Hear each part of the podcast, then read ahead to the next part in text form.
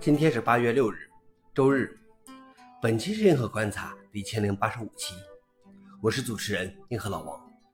今天的观察如下：第一条，VM 创建者 Bram Molyneux 去世。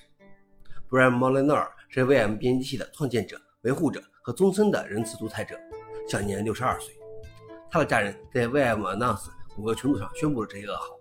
Molyneux 生命中的大部分时间都奉献给了 VIM。直到一个月前，他仍在对 VIM 进行修改。他率先提出了慈善软件这一概念，在打开 VIM 时会提示你可以随意使用和复制它，但我们鼓励你为乌干达贫困儿童捐款。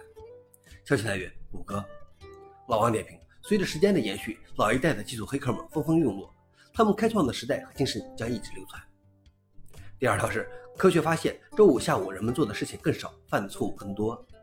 研究人员花了两年时间，对德克萨斯州的一家大型能源公司办公室员工的电脑进行了监控，结果发现，员工在下午做的事情更少，犯的错误更多，尤其是在周五。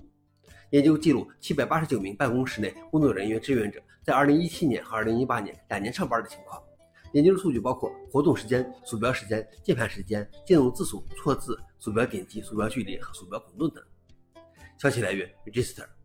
老王点评：要不周五下午就放假吧。尤其是对那些处在关键位置的系统管理员们。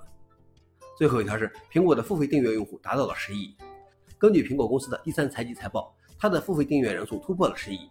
它的订阅服务包括了 Apple Music、iCloud、Apple News、Apple TV Plus 等等。苹果软件服务达到了总销售额的四分之一以上。消息来源：苹果。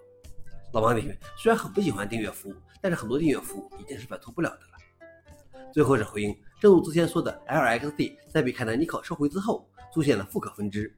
组织的开发人员创建了 Incas，LXD 的前首席工程师 Grib 离开了凯南尼克，加入了该项目。以上就是今天的硬核观察。想了解视频的详情，请访问随附链接。谢谢大家，我们明天见。